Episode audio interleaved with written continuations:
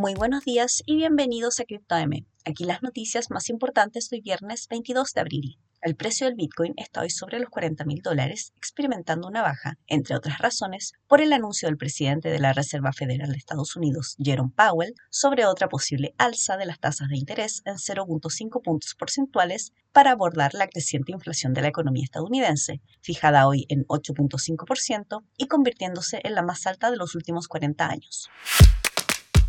El proyecto de cadena de bloques Tron, o TRX, ahora tendrá su propia stablecoin nativa vinculada al dólar estadounidense. La nueva moneda se llamará USDD y se diferenciará de otras competidoras en el mercado como Tether y USDC porque quemará TRX para mantener paridad con el dólar, similar al mecanismo que utiliza UST de Terra.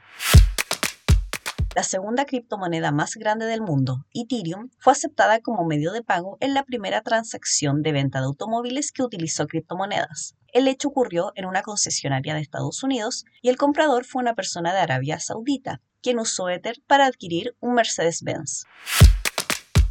Y eso es todo por hoy. Muchas gracias por escucharnos. Recuerden visitar cryptomarket.com, suscribirse para recibir notificaciones de nuevos episodios y seguirnos en redes sociales. Que tengan un muy buen día.